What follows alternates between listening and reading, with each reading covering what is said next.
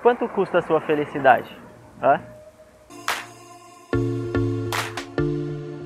Bom, pra mim, felicidade é fazer aquilo que me faz feliz, mesmo que eu tenha que sair da minha zona de conforto, mesmo que eu tenha que dar um passo para trás e receber uma renda menor que eu venho recebendo hoje.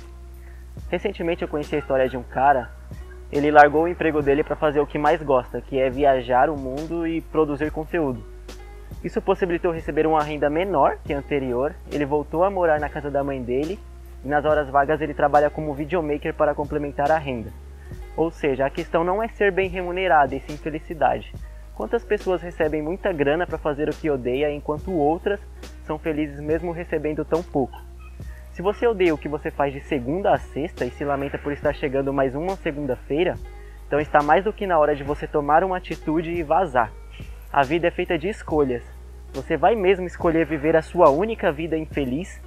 Daqui a 20 ou 30 anos, você pode estar satisfeito por ter tomado a decisão correta ou estar se perguntando por qual motivo trabalhou todos esses anos.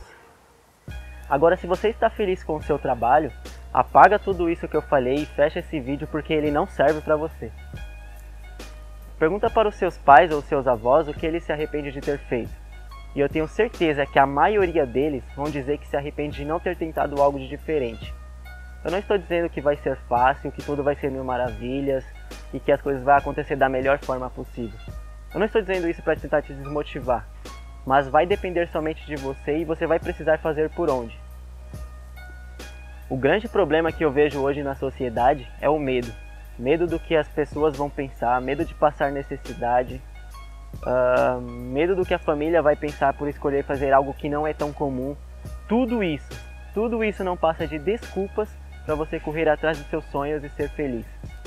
Todos os dias somos sufocados com tanta informação que você ainda tem a coragem de dizer que as coisas não dão certo para você porque você não veio de uma família bem estruturada ou não estudou numa boa escola.